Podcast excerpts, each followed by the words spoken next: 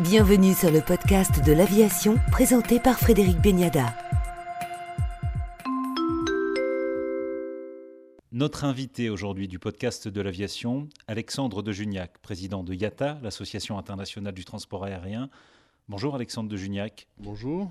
Alexandre de Juniac, est-ce que dans cette crise sanitaire, on a touché le fond et on creuse encore? Euh, non, je pense qu'on a touché le fond avec cette deuxième vague et puis cette, euh, ce deuxième confinement en Europe et un peu en Amérique du Nord et le non-relâchement des contraintes euh, encore en Asie sans mise en place de solutions globales de rétablissement du trafic. Donc je pense qu'on est au fond et on devrait commencer à remonter la pente quand la deuxième vague commencera à baisser et donc que les mesures de restriction de trafic associées à cette deuxième vague seront progressivement levées, ce qui arrivera entre la fin de cette année, fin 2020, tout, tout au long de l'année 2021, et puis qui accompagnera le développement de tests systématiques des passagers et puis de la vaccination. Dans quel état d'esprit est-on lorsque l'on représente les intérêts d'environ quelques 300 compagnies euh, dans le monde et que l'ensemble de cette flotte, 80% de cette flotte est clouée au sol? On est dans un état d'esprit, on se dit qu'il faut tenir un choc d'une violence inouïe, sans précédent, pas de raison de désespérer parce que la, volonté ou le souhait ou le désir de, voyager et notamment de prendre l'avion est encore là. Et on le voit que ce soit sur le marché euh, chinois domestique qui a complètement repris, où les, chiffres de trafic sont à peu près au niveau de 95% de ce qu'ils étaient en 2019, ou même sur le marché américain, nord-américain, où les, chiffres de trafic du marché domestique euh, américain restent bon, beaucoup plus bas qu'ils n'étaient en 2019, mais pas totalement arrêtés. Ce qui est totalement arrêté, en revanche, c'est le trafic intercontinental qui a baissé d'à peu près 90%. Mais encore une fois, parce qu'il y a des restrictions au voyage. On voit assez peu de passagers ne voulant plus ou pas remonter dans les avions. Au contraire, quand on, quand on relâche les contraintes sur le trafic, les passagers sont là et les avions en volent euh, à peu près plein. Qui survivra à cette crise? Les majors, les legacy euh, largement soutenus par les États? Il y aura forcément une consolidation du transport aérien D'abord, le transport aérien sortira amaigri, si je puis dire, c'est-à-dire avec un nombre d'acteurs qui sera plus faible qu'avant. Il y a déjà pratiquement 40 compagnies aériennes qui sont en faillite, déjà. Hein. Il y aura probablement encore un petit peu le temps que la crise commence progressivement à s'effacer. et avec des compagnies qui seront probablement plus petites, au moins au début, c'est-à-dire avec un nombre d'avions plus faible, un réseau de, de dessertes euh, plus limité. Mais avec euh, aussi probablement des, structures de coûts euh, réduites, une réactivité et une compétitivité plus forte. Et puis, qui aura tous les atouts pour rebondir et regrandir quand les conditions de trafic seront devenues normales. Les aides étatiques, elles peuvent durer ad vitam aeternam? On ne pense pas. Ce, ce, que nous, ce, que nous, demandons aux États, c'est après le premier effort considérable qui a été fait lors de la première phase de la pandémie, puisqu'il y a eu une injection par tout moyen, hein, si on cumule à peu près tout, à peu près 160 milliards de dollars dans le secteur et on, en est extrêmement euh, reconnaissant. Euh, il y a encore besoin d'à peu près 70 à 80 milliards de dollars sur l'année 2021 pour passer encore le, le, creux de trafic qui se profile dans les prochains mois. Aujourd'hui, les pertes du transport aérien, elles sont réactualisées régulièrement, quasiment toutes les semaines vous les réactualisez Les pertes, pas complètement. On les a évaluées à 90 milliards de dollars pour l'année 2020. Ce qu'on a réactualisé régulièrement, c'est les évolutions de trafic, puisqu'on pensait que le trafic à la fin 2020 sera 60% de ce qu'il était en 2019. Ça, c'était euh, notre prévision initiale. Et maintenant, on pense qu'il sera à peu près à 35% de ce qu'il était en 2019, euh, fin 2020.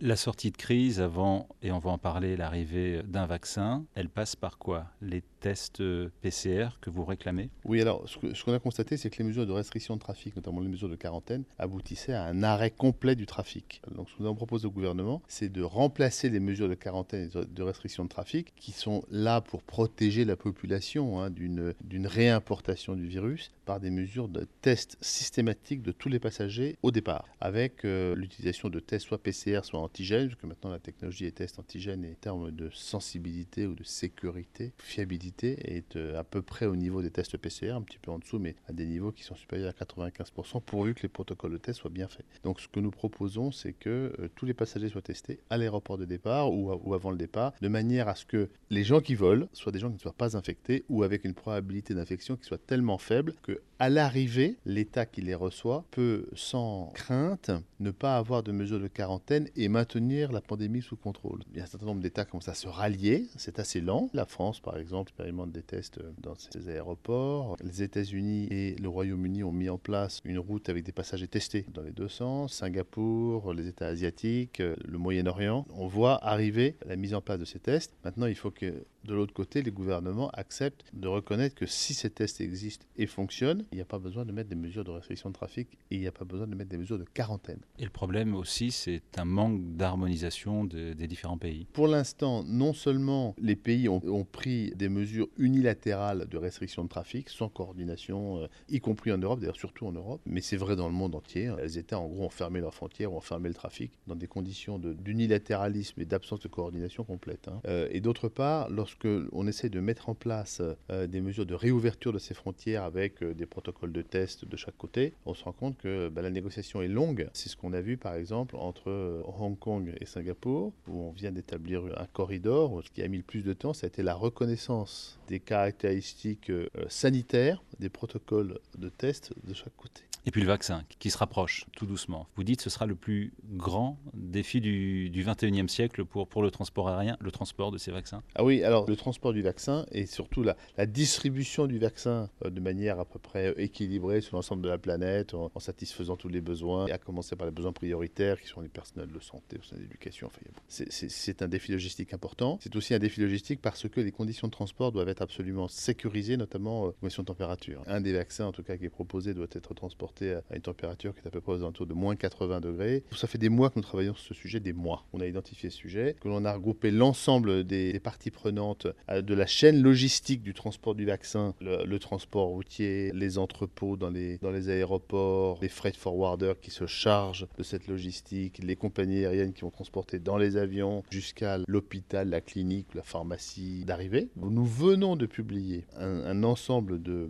propositions, de recommandations, de guidelines pour reprendre l'expression anglo-saxonne, pour euh, mettre en place des chaînes logistiques absolument sécurisées pour transporter le vaccin. On est prêt, on, on saura le faire. Voilà. Il faut que les avions volent quand même. On a des chiffres sur ce que ça va représenter? Ce sont des, des milliers de vols à opérer. Des milliers de vols puisqu'il euh, va y avoir de l'ordre de plusieurs milliards de doses de vaccins en tout, hein, sur l'ensemble de la période. Ça va être sur un ou deux ans à transporter sur l'ensemble du monde. À IATA, nous avons développé même un système de certification des aéroports pour le transport et, et l'acheminement de médicaments. Je vous sens au final relativement optimiste plus optimiste qu'il y a quelques mois C'est-à-dire qu'on voit quand même se profiler la sortie de crise avec euh, l'arrivée des procédures de test du vaccin, et aussi des traitements d'ailleurs, hein, qui sont maintenant euh, disponibles, une question de semaines, voire de mois. L'appétit de voler est toujours là, donc ça veut dire que nos passagers vont revenir. Ça, moi, je ne suis pas du tout inquiet. Ce qu'il faut, c'est que nous passions cette période difficile qui va durer sur les, disons, 8 à 10 prochains mois, sur lequel le trafic ne sera pas encore reparti, les compagnies sont encore dans une situation extrêmement difficile, et sur lequel nous demandons euh, l'intervention assez massive des États pour continuer à nous aider. Merci Alexandre de Juniac, président de IATA, de nous avoir reçus dans votre siège à Genève pour le podcast de l'aviation. Merci beaucoup.